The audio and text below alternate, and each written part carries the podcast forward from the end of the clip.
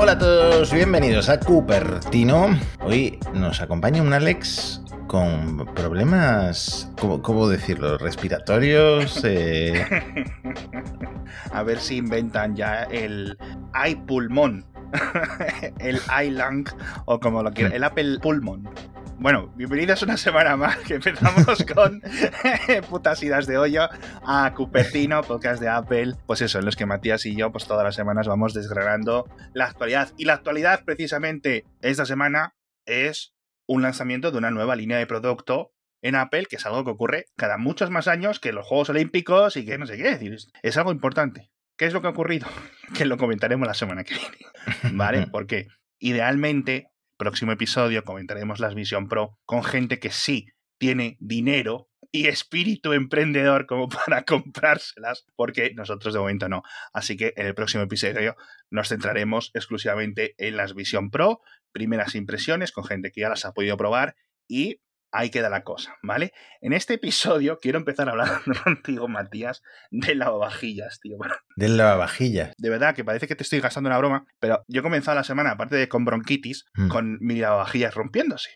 y digo yo, ¿qué cojones de lavavajillas me compro ahora? Porque no tengo ni idea. Esto es un problema porque si Apple hiciera lavavajillas, yo entraba a apple.com barra Apple Dishwasher y tendría ahí pues la opción Pro, con más memoria, con menos memoria. Bueno, pues lo compro, pero como no, pues est- estoy jodido, tío. Y cuando estás en una categoría en la que no está Apple, es un poco más complicado. La verdad es que no sé cómo podría Apple revolucionar el mundo de los lavavajillas. Ahora mismo no se me viene a la cabeza, pero. Lo primero es que agua del grifo no puedes usar. Agua mineral solamente. Tiene que ser un agua que venga aprobada por su equipo, por unos moderadores y pagando un 30% de comisión. Claro, hombre, es que...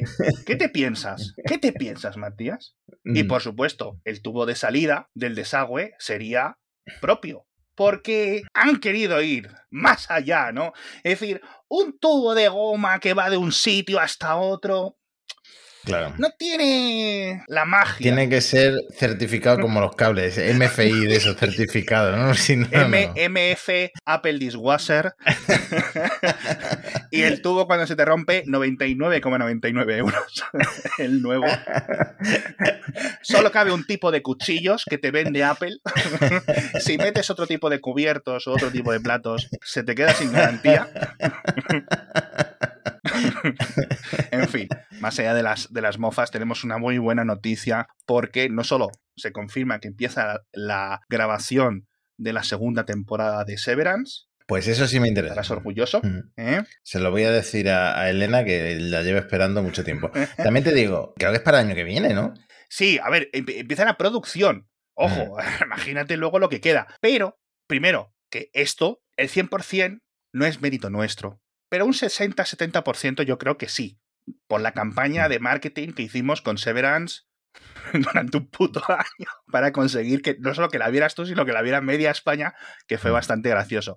Y lo mejor, y eso sí que es una sorpresa, es que también se ha anunciado que están trabajando en una especie de spin-off o precuela de Severance en una serie, digamos, que esté cronológicamente antes, ¿no?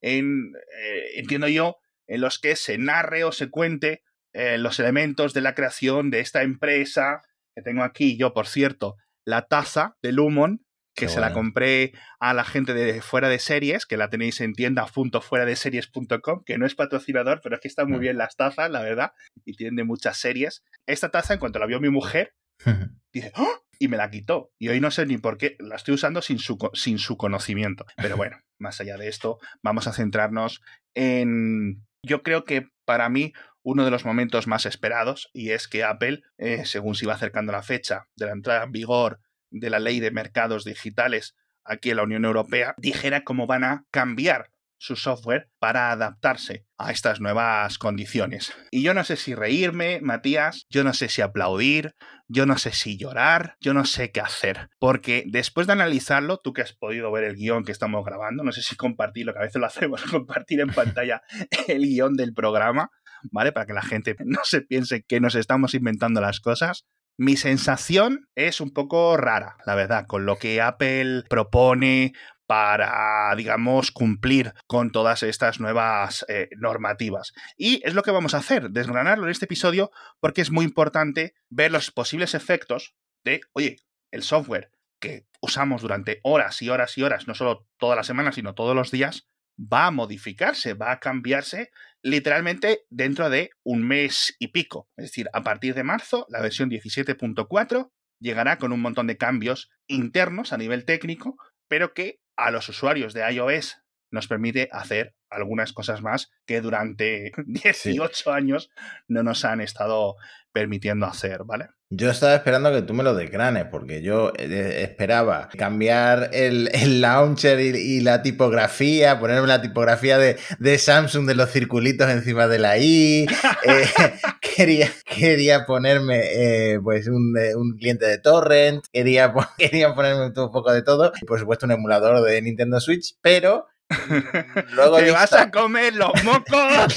Luego he visto a mucha gente quejándose, entre ellos el CEO de Spotify, que le parece un poco una broma lo que está haciendo Apple. Entonces estaba esperando que tú me explicaras cómo se ha salido Apple con la suya. Bueno, a ver, esto es lo que Apple dice que va a hacer, o lo que Apple propone. Y aquí es donde voy a hacer un inciso, y es que esto solo va a estar activado para usuarios de iPhones, etcétera, cuyas cuentas sean de la Unión Europea. ¿Vale? Es decir, países con normas similares o con elementos como por ejemplo Brasil, que tiene unas normativas parecidas o las está ultimando, Corea del Sur, Japón, Estados Unidos, que eventualmente yo creo que acabará haciendo algo parecido, etcétera, no va a estar disponible. Todos estos cambios, si vivís fuera de la Unión Europea, no van a estar disponibles. Y si, por ejemplo, dices, bueno, pues soy de Arkansas o soy de Argentina y viajo a Francia en vacaciones, ¿mi iPhone va a poder instalar aplicaciones? No, va a estar atado a la cuenta, no va a estar atado a tu situación geográfica, ¿vale? Ese yo creo que es algo importante de explicarlo, porque al final tú cuando, por ejemplo, cuando cambias de país porque estás viajando Netflix cambia.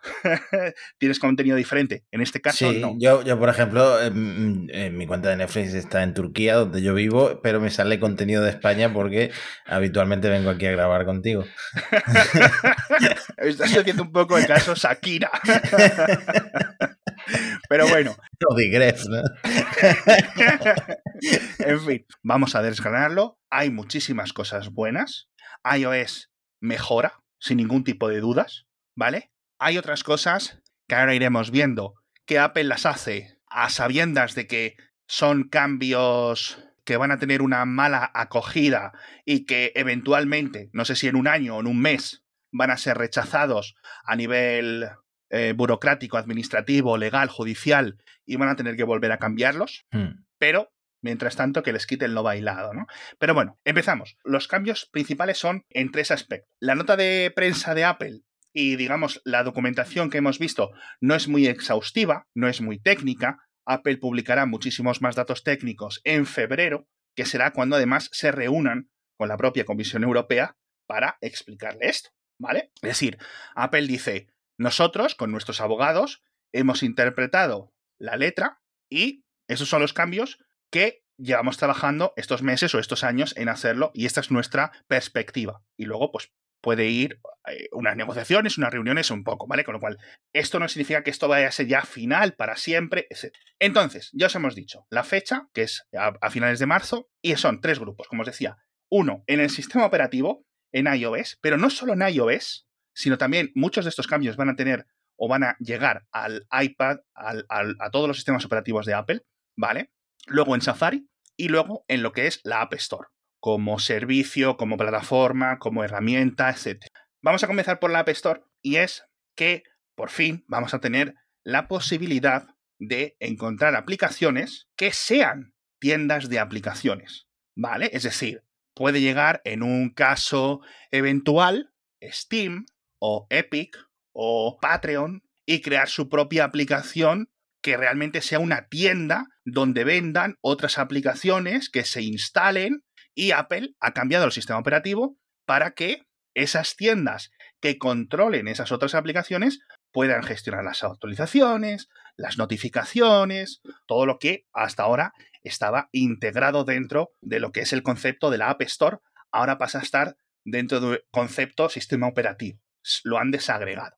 Esto, el problema que tiene es que solo van a permitir tiendas de aplicaciones. Mm. Es decir, tú no vas a poder tener una aplicación y ponerla en la web de tu empresa y que la gente entre en tu web y se la instale. Como cuando entras en softwaredecontabilidad.com porque llegas buscando un software de contabilidad para tu ordenador o para lo que sea y dices, ay, me gusta, lo compro, me lo instalo y se descarga un fichero, te lo instalas o lo que sea, ¿no? Que es lo que en Mac hacemos constantemente, Sí. porque en la Mac App Store muchas de las aplicaciones que tenemos no existen. Ese concepto, de la forma en que Apple lo está presentando, no va a existir. Lo que sí puede haber es estas tiendas de aplicaciones que pueden tener sus propias normas, más o menos, también van a estar acotadas, de qué tipo de aplicaciones pueden servir o no. ¿Vale? Con lo cual, no es como en Mac o como en Android o como en los sistemas tradicionales de escritorio, de que cualquiera pueda distribuir sus aplicaciones. No. Al menos la idea de Apple. Yo esto creo y quiero que eventualmente esta limitación mmm, la van a quitar. Y según los juristas expertos que han dado su opinión sobre las propuestas de Apple, no tiene ningún sentido. Es una de las, de las cosas que os decía antes de que Apple hace a sabiendas de que lo van a romper en el futuro. Lo que pueda llevarme estos meses, me lo llevo y listo, ¿vale? Entonces, no va a haber este tipo de medidas. Y luego, para poder instalar aplicaciones de tiendas de aplicaciones, vamos a intentar comprender ese, concepto para poder instalarte este Steam, ¿vale? Vamos a utilizar el concepto siempre de Steam, porque quizás nos ancle un poco el, el, la idea de lo que puede ser en el futuro. Tienes que, como usuario, entrar en los ajustes y buscarlo en no sé qué forma para hacerlo la primera vez, ¿vale? Y tienes que dar unos permisos específicos al sistema operativo para que acepte que hagas eso. Luego, además, una cosa buena es que vamos a poder decidir cuál es nuestra tienda por defecto. El sistema operativo la va a poder integrar. Unas de las APIs nuevas son esto, por ejemplo, va a estar integrado con Spotlight. Si tú te instalas, por ejemplo, la aplicación de Steam en tu iPad o en tu iPhone uh -huh. y buscas Grand Theft Auto, porque está ahí en el Spotlight, te va a buscar dentro de esa tienda. Es decir, a nivel de sistema operativo va a quedar integrado de la misma forma que si buscas Pokémon Go y te aparece el botón para ir a la App Store y, y, comprar. ¿Vale? El segundo cambio dentro de las partes de las aplicaciones, vamos a seguir dentro de lo que es las aplicaciones externas, es que también se van a poder utilizar métodos de pago alternativos, pero no sabemos los límites, hay muchos detalles técnicos que faltan, no sabemos si se va a permitir, por ejemplo, criptomonedas, ¿vale? Es decir, si dentro de los sistemas de pagos todos estos, pues los va a tener que preaprobar Apple, por ejemplo, Bizum, PayPal. Todas estas cosas, no sabemos si Apple va a tener que ir aprobando uno a uno estos métodos de pago o va a depender de cada una de las tiendas diferentes que cada uno se lo gestione como ellos quieran. Eso no lo sabemos aún muy bien cómo va a estar la cosa. Y tampoco sabemos, porque no hay detalles, creo, de si van a permitir a nivel de programación, es decir, que el sistema operativo entienda ese tipo de elementos, las suscripciones o solo van a ser pagos únicos. Por ahora suena limitado y complicado, ¿no? Es mejor de lo que tenemos hasta ahora, pero no te da un montón de esas libertades como lo que estabas comentando tú, dependiendo de cómo funcionen esas tiendas. Ahora vamos a ver cuáles van a ser las limitaciones que Apple pone a esas tiendas, que creo que tienen bastante sentido. Por ejemplo, Apple pide a los creadores de estas aplicaciones, vuelvo a insistir en, en, el modelo Steam o el modelo Epic o el modelo, yo qué sé, imagínate que Amazon decide sacar su propia tienda de aplicaciones para esto, ¿no? O TikTok. Tienen que asegurar a Apple un contrato financiero con respaldo de una línea de crédito, creo que es el término específico, de un millón de euros, ¿vale? Para que se lo permita, es decir, para que Apple permita que esa aplicación tenga los permisos de instalar otras aplicaciones. No sé si me entiendes. Es decir, para convertir sí. tu aplicación en una tienda de aplicaciones. Mm. Que tiene mucho sentido. La gente se ha echado las manos a la cabeza con esto porque dice, oh, es que entonces las tiendas de aplicaciones, de cosas independientes, etcétera, pues serían imposibles. Es una limitación financiera muy alta. Pero por otra parte, asegura que mm -hmm. no desaparecen con el dinero. ¿Vale? Tú imagínate, monto yo una tienda y te digo, voy a venderte no sé cuántos videojuegos al 60% y luego no los vendo y cierro la empresa y me voy. La gente va a estar enfadada, obviamente, ¿no? Entonces Apple quiere evitar eso, al menos en parte, con, digamos, con, con esa línea de crédito por parte de eh, alguna operación bancaria. No sé muy bien cómo los detalles financieros, pero bueno, eso va a ser. Y entonces, una vez que evaluamos las nuevas tiendas de aplicaciones, qué es lo que va a poder haber, o digamos cómo cambia no solo la distribución, porque tiene la App Store pues muchísimas cosas buenas, obviamente, es un cambio tectónico en la distribución y en la producción y el consumo de software. Eso es algo que, que se ha reconocido. De hecho, yo creo que no solo la presentación de la App Store fue un momento brutal, sino creo que recuerdo que fue en, 2009, 2009 cuando permitieron hacer las compras dentro de las aplicaciones, las IAPs. Apple al principio no lo permitía en aplicaciones gratuitas. Solo podías tenerlas en aplicaciones de pago. Es decir, tú tenías una aplicación de pago y ahí podías vender cositas extras. Pero el concepto de es una app gratis y luego vas cobrando por diferentes cosas, eso tardó tres añitos en llegar. Y la gente no se acuerda. Pero fue muy curioso. El caso. Obviamente, más allá de la distribución del propio software, gran parte de esta ley de mercados digitales viene también por parte de las comisiones, es decir, ese famoso 30% o el 15% en el tramo reducido que tanto Apple como Google, como Epic o como otras empresas o Steam, etcétera, cobran por la distribución de su software, etcétera. En este caso nos importa el de Apple. Y entonces Apple ha vuelto a hacer una cosa muy buena y una cosa que yo creo que es la peor de todas, a los desarrolladores que vendan aplicaciones o que ofrezcan aplicaciones dentro de la App Store en la Unión Europea. Entonces, ¿qué es lo que Apple ofrece para toda la gente que venda aplicaciones dentro de la Unión Europea o que las ofrezca, ¿vale? Ha creado dos nuevos términos de servicio, dos nuevos, digamos, contratos de distribución. Uno que voy a denominar continuista, nada cambia, tú le das al botón de aceptar y tus condiciones siguen iguales, y el que, digamos, voy a denominar el nuevo, ¿vale? Entonces, voy a contar cuáles son las diferencias de si eres un desarrollador, bien, Pepito de los Palotes SL o Spotify, ¿vale? Voy a utilizar esos dos papeles, dos ejemplos con bastante contraste. Uno, eliges el plan continuista, no hay ningún problema. Las mismas comisiones, el mismo todo, las mismas cosas gratis, las mismas APIs, perfecto. Ahora, ¿quieres utilizar métodos de pago alternativos? ¿Quieres distribuir tu aplicación además de la App Store, en tiendas alternativas o exclusivamente en tiendas alternativas, porque esto es otra cosa que creo que es interesante, es que Apple no quiere exclusividad, es decir, tú puedes distribuir una aplicación en la App Store y en otras, sin ningún problema, ¿no? Por ejemplo, un videojuego, lo que sea. Apple no lo impide y obviamente pues hace muy bien. Aquí es donde cambia la cosa, porque es que Apple dice, coño, me voy a quedar sin estos 30% de comisiones, etcétera, vamos a ver cómo lo podemos recuperar. Aquellas aplicaciones que estén creadas por desarrolladores con este nuevo contrato van a tener condiciones diferentes. Uno, la comisión está reducida. Es decir, tú puedes estar distribuyendo tu aplicación en la tienda de Epic y en la App Store, pero ya no pagarías a Apple el 30% por cada venta que hagas de tu videojuego o de lo que sea. Ya pagarías el 20%. Una bajadita interesante. Y si estás dentro del tramo de pequeños desarrolladores, que es este tramo reducido, que pagas el 15%, se pagaría a pasar un 13%.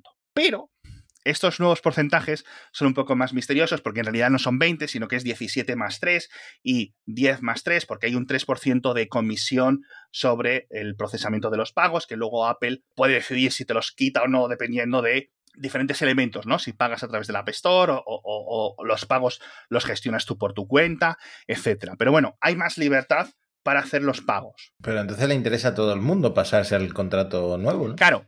Y aquí es donde viene la terrible calculadora que Apple ha distribuido, bueno, terrible en el sentido de que la gente no se esperaba una de las condiciones, uno de los grandes asteriscos que hemos visto y que creo que, como os decía, es uno de los grandes problemas y uno de los grandes elementos más polémicos que ha causado más rechazo por parte de toda la de la industria, los reguladores de la Comisión Europea no han dicho nada específico, pero yo imagino que esto estará en la primera reunión, primer punto del día, y es todas las aplicaciones, todas, todas, las que estén creadas por desarrolladores que tengan el nuevo contrato, es decir, este nuevo, no el contrato continuista de distribución en la App Store, sino el nuevo, van a tener que pagar una cosa que Apple denomina tarifa de tecnologías fundamentales, ¿vale? Este Core Technology Fee de 50 céntimos por instalación a partir de un millón de instalaciones.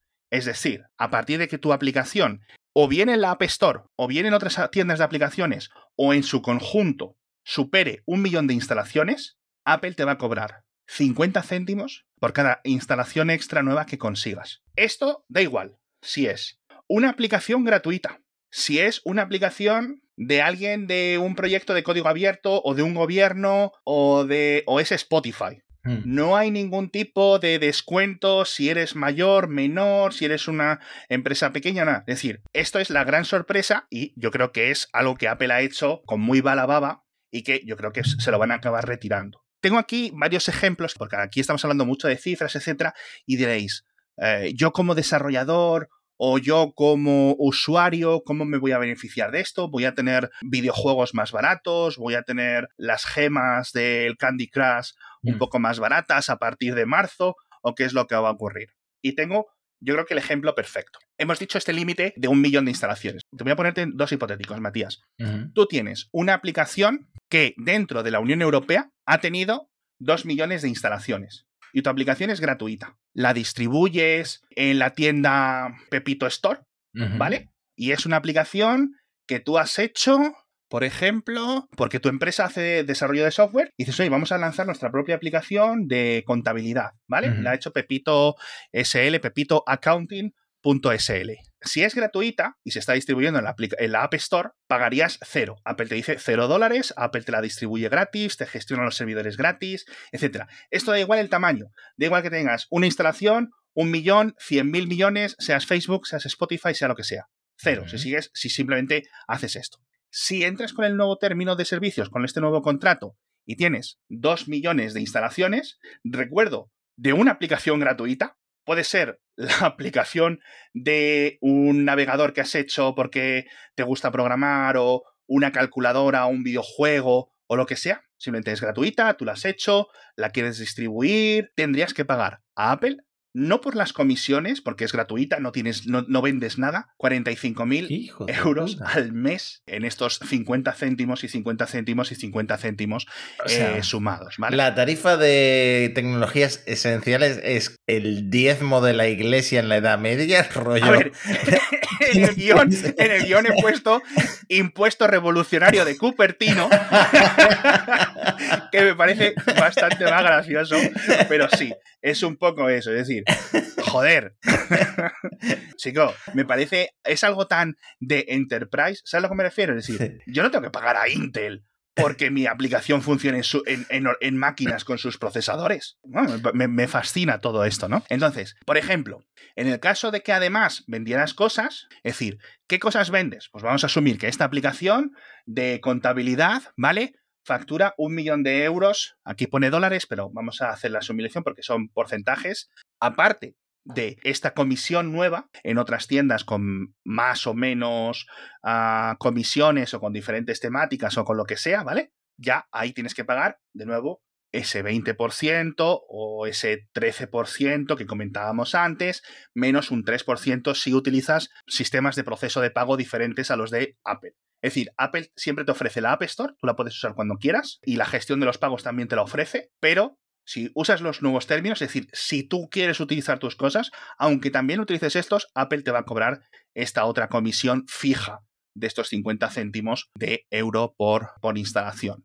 Entonces, esto a mí me parece un poco sin sentido. Voy a utilizar Facebook o Spotify como gran caso. Cuando distribuye sus aplicaciones en la App Store, a Apple le cuesta muchísimo dinero porque la están enviando ellos, Apple paga los servidores, Apple paga los servidores que gestionan las notificaciones, Apple paga las reinstalaciones, es decir, Apple se encarga de todo y lo hace de forma gratuita para estas aplicaciones. Con lo cual, le está regalando a empresas multimillonarias un montón de dinero a cambio de que, bueno, en algunas ocasiones esas otras empresas paguen esas comisiones. Pero si tú dices voy a distribuir por otra parte esta aplicación de contabilidad que a Apple no le costaría ni un euro, mantener, porque tú te estás buscando la distribución, tú te estás buscando el marketing, tú no estás saliendo en la App Store, Apple no te va a recomendar. ¿Sabes a lo que me refiero? Apple no eh, utiliza servidores para las notificaciones, Apple no te da nada, la has programado en C++, la has programado con no sé qué framework, tú te la has comido y tú te la has guisado, Apple te cobra esta comisión. Es decir, a Facebook o a Spotify o a Netflix, que te consumen millones y millones de dólares todos los meses en recursos no les cobras nada, pero por aquí sí. Y es lo que seguramente o al menos es lo que opinan los juristas, sea una de las cosas que, se piden. Pero de momento Apple lo pone ahí y si cuela, cuela. y si no, nada. Pero vamos, ya os digo que, no, tiene, no tiene sentido. Imagínate, programas una aplicación de correo electrónico que le da sopas con onda al correo de, de Apple, por dar ejemplos. Pues hay que pagar. Si, tiene mucho éxito y si es muy buena y si la gente la empieza a recomendar unos a otros o muchas empresas la empiezan a utilizar, a pesar de que tú no cobres por esa aplicación, porque la estás haciendo por amor al arte o porque es tu proyecto o porque sea, o porque es código abierto o lo que sea, tendrías que estar pagando a Apple a pesar de que no es algo que nunca se haya hecho, ¿no? Y a pesar de que Apple no te esté proporcionando un servicio de transferencia o de servidores eh, o de computación para, para llevarlo a cabo. Así que hay que dar la cosa. ¿Qué te pues parece de momento? ¿Por dónde vamos? Pues Porque quedan cosas, ¿eh? Esto último no lo sabía, la verdad, y me ha sorprendido. Es eso, es lo que dices tú, un impuesto revolucionario. es, es Apple pidiendo perras por la cara. Quedan atrás los tiempos en los que, por ejemplo, el, desarrollador del Flappy Bird, cuando quitó su, aplicación, fue porque era tan exitosa que él no lo podía soportar a nivel eh, personal, pero es que ahora no lo, podría ni pagar, ¿no? queda muy atrás todo eso.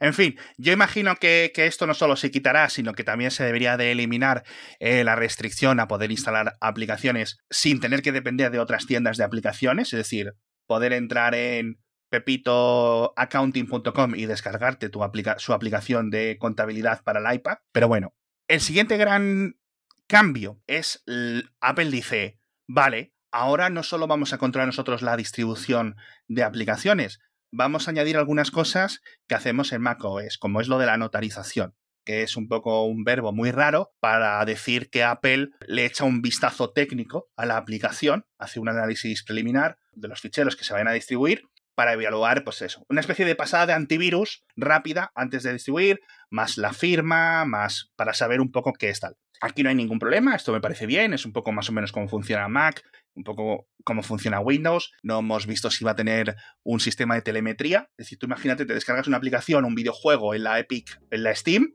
y Apple está midiendo y evaluando qué es lo que está haciendo. No sabemos muy bien qué es lo que va a ocurrir. Un momento, Alex, un momento, porque la gente ya está harta de oír hablar de comisiones. La gente lo que quiere es ahorrar y que le regalen cosas. Y qué mejor manera de ahorrar y de que te regalen cosas que instalando la app de MiBP en mibp.es y acceder a el ahorro en combustible del que venimos hablando en podcast en episodios anteriores, pero también una cosa que no hemos mencionado y es que BP tiene el mejor catálogo de regalos de eh, las estaciones de servicio con acceso a la mejor electrónica, herramientas, eh, aparatos para el hogar, juguetes para niños, tarjetas de regalo de Amazon y además de todo esto descuentos en cadenas de cine, restaurantes, Decathlon, PC Componentes, El Corte Inglés, Carrefour, FNAC, en un montón, un montón de tiendas que solo por repostar en estaciones de servicio de BP, que yo lo comentaba en el episodio anterior, aquí en mi barrio hay tres, o sea que lo tengo muy fácil, eh, podéis empezar a ahorrar dinero gracias a la aplicación de mi BP que patrocina este episodio de Cupertino. Bueno, esto a nivel de aplicaciones, etcétera. Un montón de elementos que, creo que van a mejorar. No sé si eh, es un poco pronto para evaluar cuántas nuevas tiendas vamos a ver, cuál es el proceso. Esto va a ser algo que va a durar bastantes meses. No es que de repente en abril vaya a haber siete tiendas de distribución de videojuegos, etcétera, en, disponible para los usuarios de los iPhone pero se abre un poco más la veda a poder hacer cosas interesantes.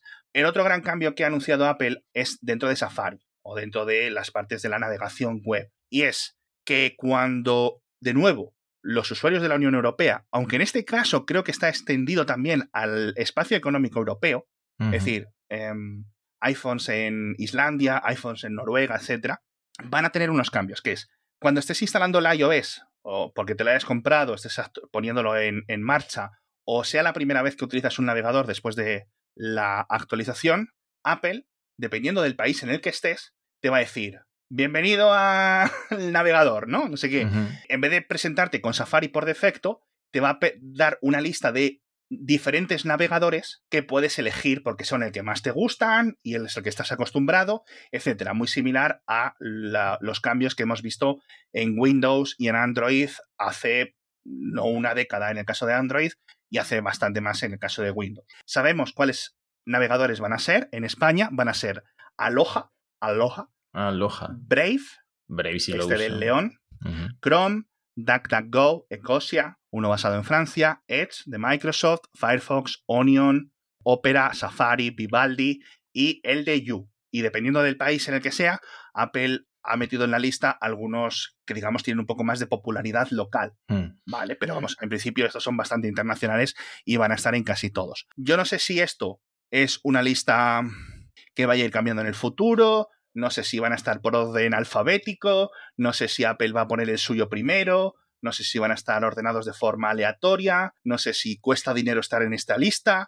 si yo mañana hago mi propio navegador web, ¿a quién tengo que llamar en Apple para estar en esa lista? Es porque es un poco un paralelismo de lo que paga Google por ser el buscador por defecto en Safari, que eso eh, no me acuerdo, pero eran muchos. Es algo así. Cuando, por ejemplo, para la gente que no ha utilizado Android, cuando esto, este cambio llegó a Android hace unos 5 o 6 años, la lista de los, que, de los navegadores y buscadores alternativos que ofrecía Google era un poco rara y dependía de lo que Google dijera. No sé si había también, eh, digamos, acuerdos monetarios de por medio, es decir, como para evaluar ciertos, ciertos factores. Pero no, no se puede hacer una lista de todos los navegadores, ni tampoco tendría sentido, hmm. pero luego elegir cuál sale antes, eso cambia mucho la tasa de instalación o la selección de los usuarios. De todas formas, lo que yo estoy esperando para probar es el tema del motor del motor de renderizado de, los navegadores, porque yo en Mac no uso Safari.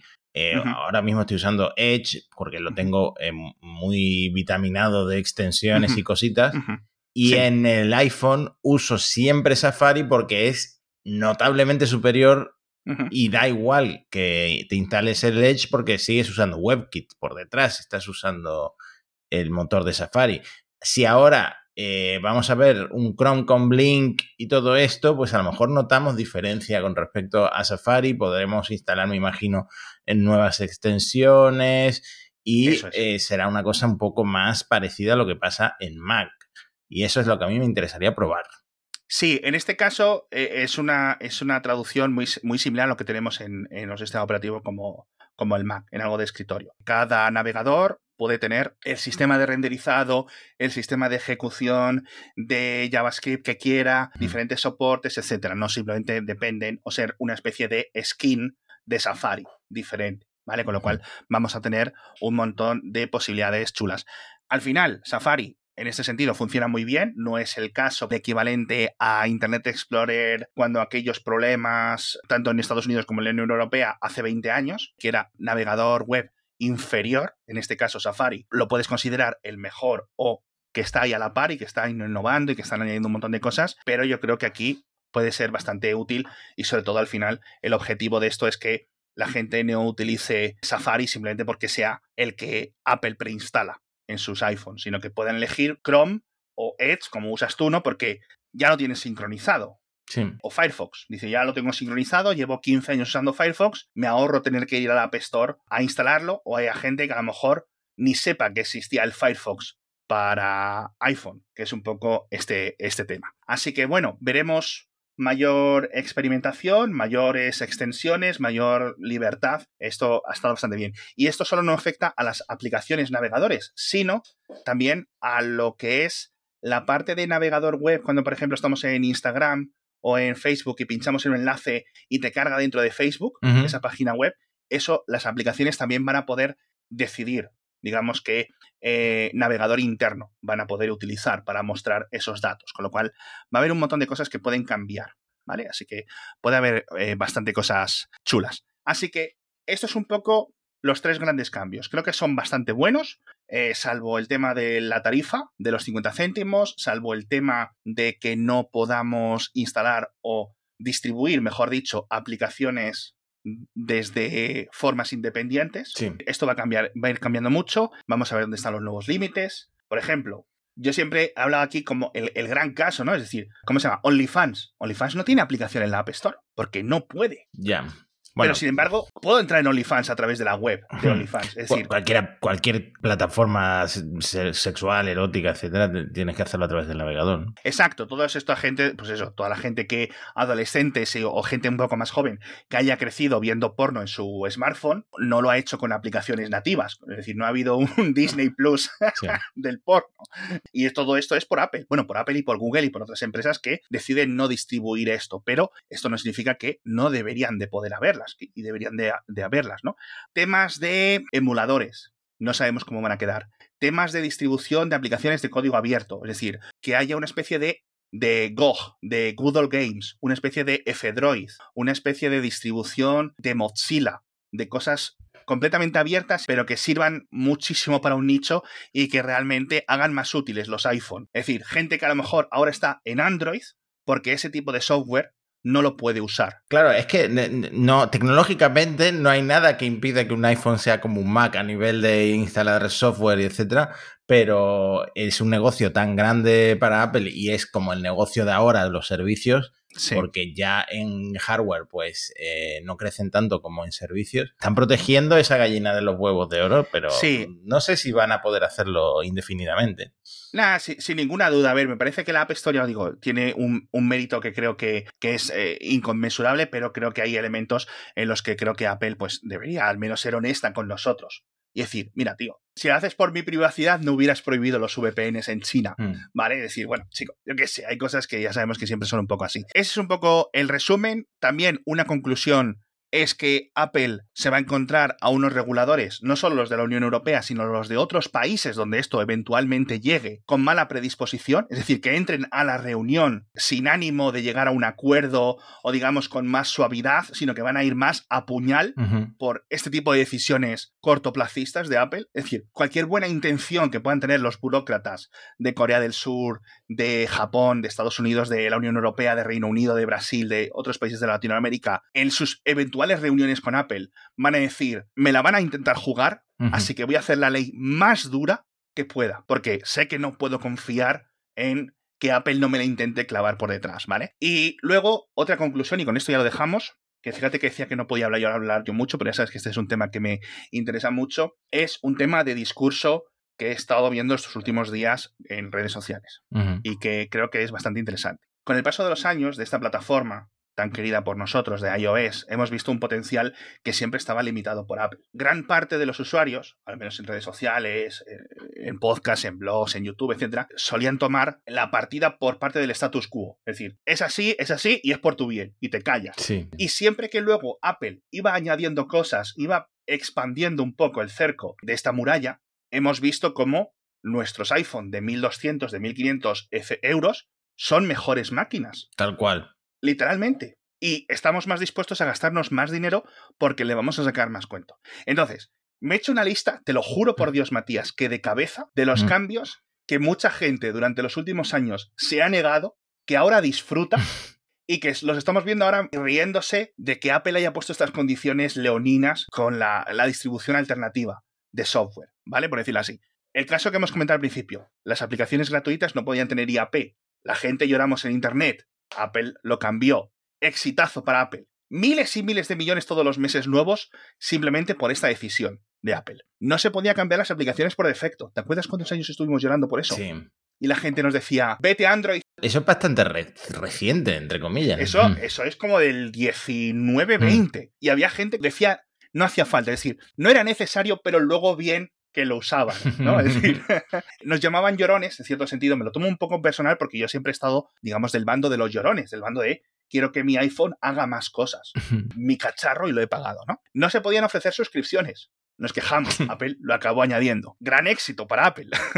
no se podían crear grupos de aplicaciones con descuento, los típicos bundles de videojuegos, etc. Al final Apple lo añadió de una forma rara, etc. Bueno, eh, si por ejemplo tenías una aplicación en la versión 3, y sacar la versión 4, no podías ofrecer un precio de descuento para los dueños a pesar de que para Apple era trivial. No, Apple quería que pagaras por las dos aplicaciones el precio completo. No te daba ninguna forma como desarrollador de software para hacerles una especie de cupón o una especie de método de, actualización a, menor precio, ¿no? Como es la, tradición en, en, escritorio. El acuerdo secreto con Amazon con el que les pillaron. Sí, me acuerdo. Durante muchísimos años que no sabemos qué comisión eran, pero creo que se reveló pues, que Amazon pagaba menos comisiones que el resto. Es decir, no se podían instalar aplicaciones para jugar de forma remota. ¿Te acuerdas? Cuando el Steam Link, es decir, tú ejecutabas un juego en tu ordenador y lo podías ver desde tu iPhone y Apple decía que no. Sí. Pero luego, si en vez de ser un juego era un escritorio remoto, te decía que sí.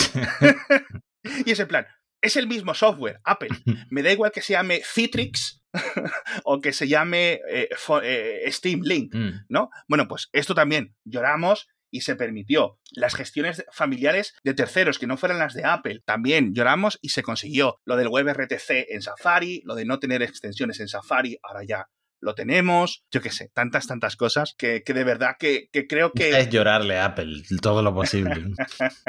la perspectiva histórica que quiero que la gente tenga es de que estas son cosas que van a hacer mejor tu dispositivo. Y que, recordemos, van a venir desactivadas por defecto. Solo la gente que queramos usarlas, las vamos a usar y van a ser mejores nuestros dispositivos y creo que vamos a salir todos un poco ganando. Así que con esto nos despedimos, vamos a ir viendo en el próximo episodio las Vision Pro. Hasta Un abrazo a todos.